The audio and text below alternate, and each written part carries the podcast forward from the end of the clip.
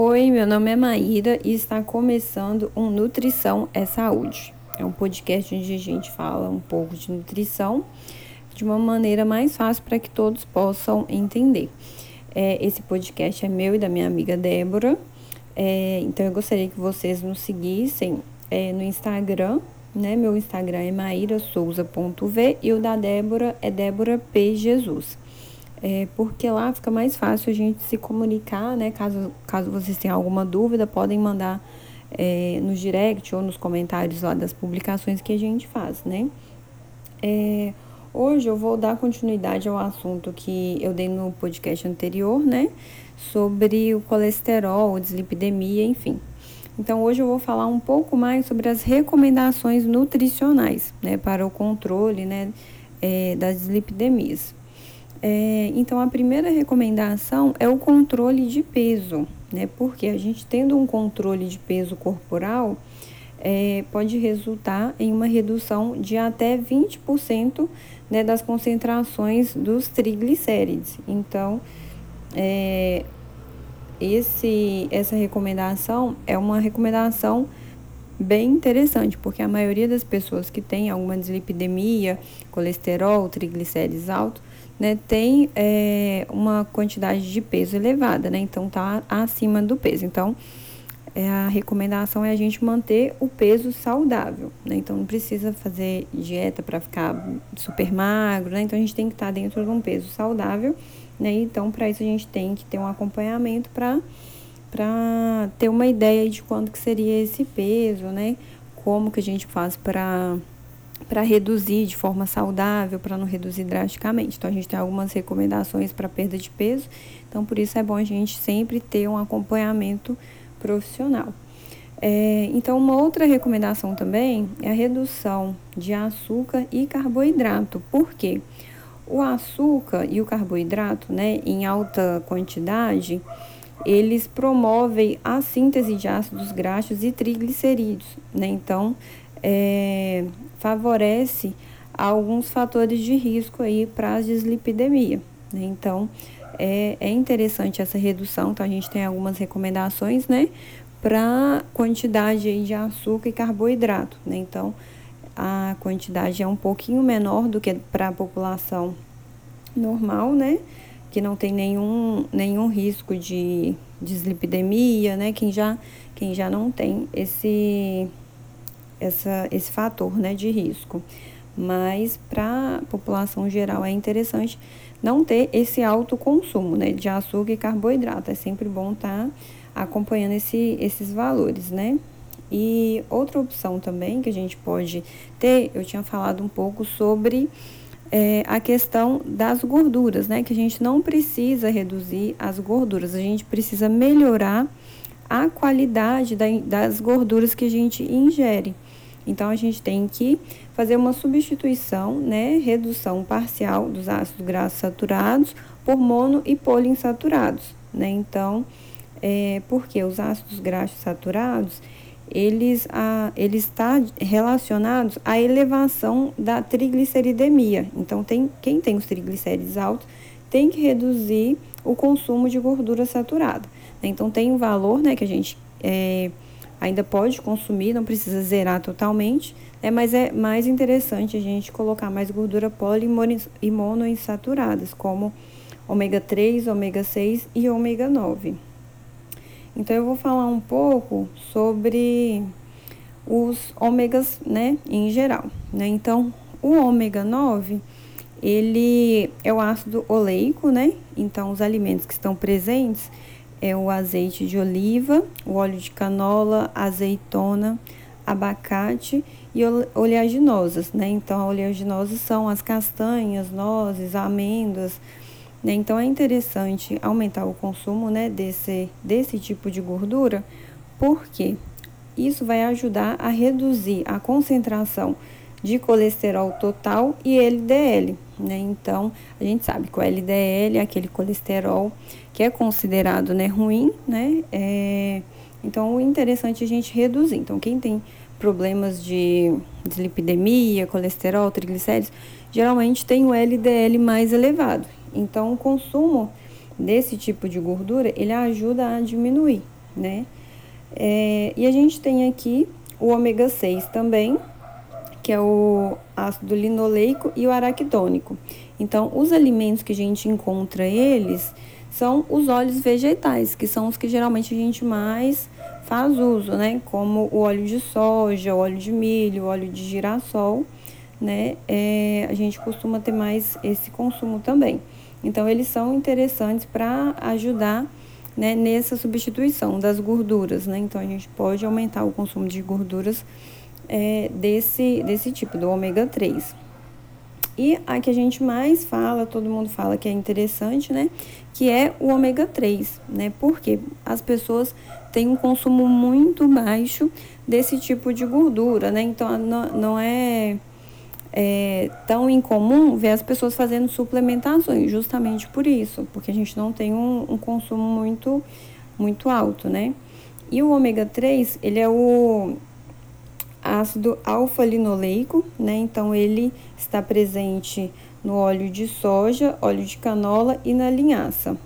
E o ômega 3 também tem o EPA e o DHA, que é o que a gente conhece que são os de origem animal, né? Que são é, a cavala, sardinha, sal, salmão, arenque. Né? Então, o ômega 3 tem esses dois tipos de ácidos, o alfa-linoleico e o EPA e DHA.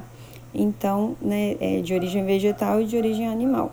Então, eles ajudam a reduzir o colesterol, o LDL e os triglicérides, né? Então, tudo que, que uma pessoa que está com, com um problema de, né, de dislipidemia pode precisar, né?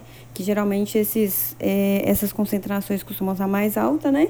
Então, o ômega 3 ele costuma reduzir e além de reduzir, ele tem um fator importante que aumenta o HDL, que é o colesterol bom, que ajuda também na redução né, do, dos colesteróis ruins que ele faz. Ele é como se faz, fizesse uma limpeza. Porém, se a quantidade dele está baixa, não é suficiente né, para ter esse equilíbrio. Né? Então, a gente precisa ter um equilíbrio desses, dessas concentrações né, de colesterol, LDL, triglicérides e HDL por quê? Porque todos eles têm uma função, todos eles são importantes. Tanto é que a gente não pode reduzir completamente esse tipo de gordura, né? Então a gente tem que sempre manter um cuidado para estar tá nas concentrações adequadas. Então para isso é interessante a gente manter uma alimentação mais saudável, né? E procurar é, ter fonte desse tipo de alimento. E uma coisa importante que não se é muito falada é a importância da relação do ômega 6 com ômega 3. Né? Como eu disse, to, tudo que a gente consome tem que ter um equilíbrio. Né? Então, esse tipo de gordura, ômega 3 e ômega 6, são gorduras boas sim, porém a gente precisa de ter um equilíbrio com eles. É, geralmente a gente consome mais fontes de ômega 3. Por quê? Com a revolução agrícola, né? Então aumentou o consumo de cereais, óleos, grãos, né? Então acabou que o consumo de alimentos ricos em ômega 3 ficou baixo em relação ao ômega 6, por a gente ter um consumo maior desse tipo de alimento.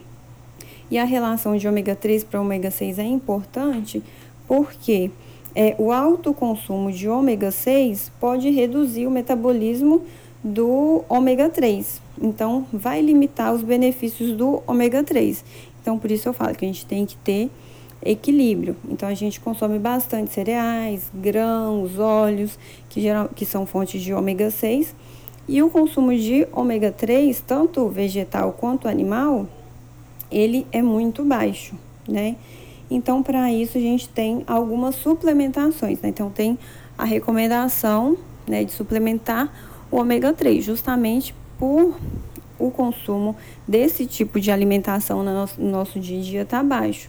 Né? Porque a recomendação é o consumo né, de pelo menos duas porções de peixe, né, rico em ômega 3 por semana, né? Porque isso já associa a uma redução do risco cardiovascular, né? Porém, a realidade nossa né, é bem diferente, né? Geralmente a gente não tem tanto o costume de consumir peixe toda semana, pelo menos duas vezes na semana, né? Então, é, por isso a gente tem o consumo, tem a necessidade de suplementar, que é os suplementos de EPA e DHA, que é o ômega 3.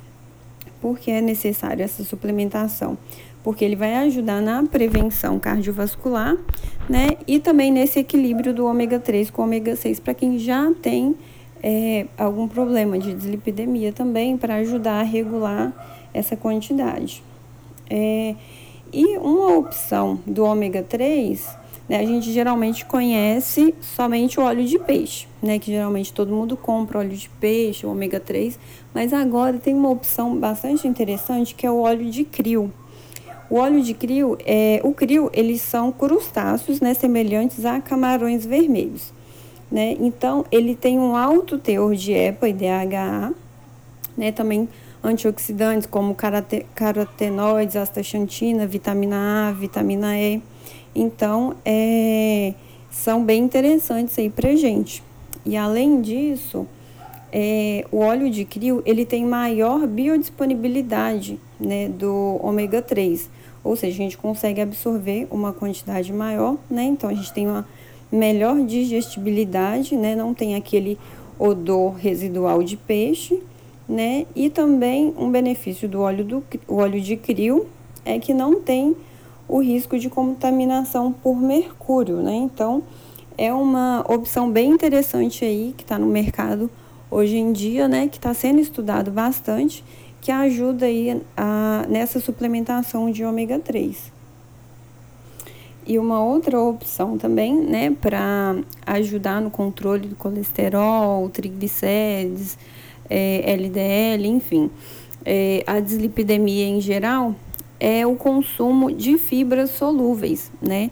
Então, a recomendação é que a gente consuma pelo menos 25 gramas de fibra, né, ao longo do dia, né? Sendo que 6 gramas sejam de fibra solúvel, né? Então, é sugerido também que a gente é, consuma aproximadamente 3 gramas de fibras, né, que são beta-glucanas, né? Então, aonde que a gente encontra essas fontes? Né? Então, o farelo de aveia é que a gente encontra os maiores teores de fibras solúveis beta-glucana. Né? Então, ele ajuda bastante no controle da dislipidemia. Né? E, uma outra, e um outro alimento também é o psyllium. O psyllium hoje ele está sendo uma fibra mais estudada em relação à redução do colesterol. Então, a aveia e o psyllium ele tem essa, esse resultado muito positivo na redução. Então, a gente pode inserir no dia a dia, porque a quantidade de fibra às vezes não é suficiente. É, com a alimentação, né? É, porque a gente precisa consumir frutas, vegetais, né? Às vezes não é é, viável para muita gente, mas a ingestão né, é, desse tipo de fibra às vezes fica fácil. A gente pode colocar em alguma vitamina, no iogurte, com alguma fruta, né? Então vai aumentar esse consumo de fibra e esse tipo de fibra que é interessante aí na redução do colesterol. É, outra, outra recomendação né, para redução é, do LDL, dos triglicérides, é a proteína da soja. Então, os estudos eles têm mostrado, né, que ele tem esse papel bem interessante, né, na redução do LDL e dos triglicérides, além de aumentar o HDL. Então, é interessante também uma opção para a gente colocar na nossa alimentação, que é a proteína da soja, né? Então, é, enfim, o padrão, né, alimentar nosso, ele deve ser resgatado, né? É, por meio do incentivo à alimentação saudável, para que a gente tenha esse equilíbrio, né? Então, a alimentação ela é bem importante, né? E no caso de quem tem é, esse, esse fator de risco, né? Que a dislipidemia é um fator de risco cardiovascular. Então, a gente já cuidando através, né, por meio de prevenção da alimentação, isso já vai ajudar, né, a gente não ter esse, esse tipo de risco. Então, como a gente sempre fala, uma alimentação equilibrada, né, rica é, em vari, em, com variedade, né? Então é bem importante para a gente reduzir qualquer tipo de doença que a gente possa ter futuramente. E quando a gente tem algum problema, né, já já na, já na nossa saúde, né? Então a alimentação está aí para ajudar nesse aspecto também. Então é muito importante a gente ter um acompanhamento médico, ter um acompanhamento nutricional, né? Porque às vezes a gente não tem aqui, é, não tem tanto conhecimento, né? E os, e os profissionais estão tá aí para nos direcionar. Então, é, essa foi, né, as informações que eu queria ter passado para vocês, né? Que eu acho bem interessante. E caso vocês tenham alguma dúvida, vocês podem mandar também lá no Instagram meu e da Débora, que a gente está aí para poder responder todo mundo, né? Caso tenha alguma dúvida. E caso tenha alguma sugestão também de algum tema, podem mandar para nós. Então, lembrando, meu Instagram é mairasouza.v e o da Débora é Débora P. Jesus. Então, muito obrigada aí por, por ter esse tempinho aí comigo e até o próximo podcast.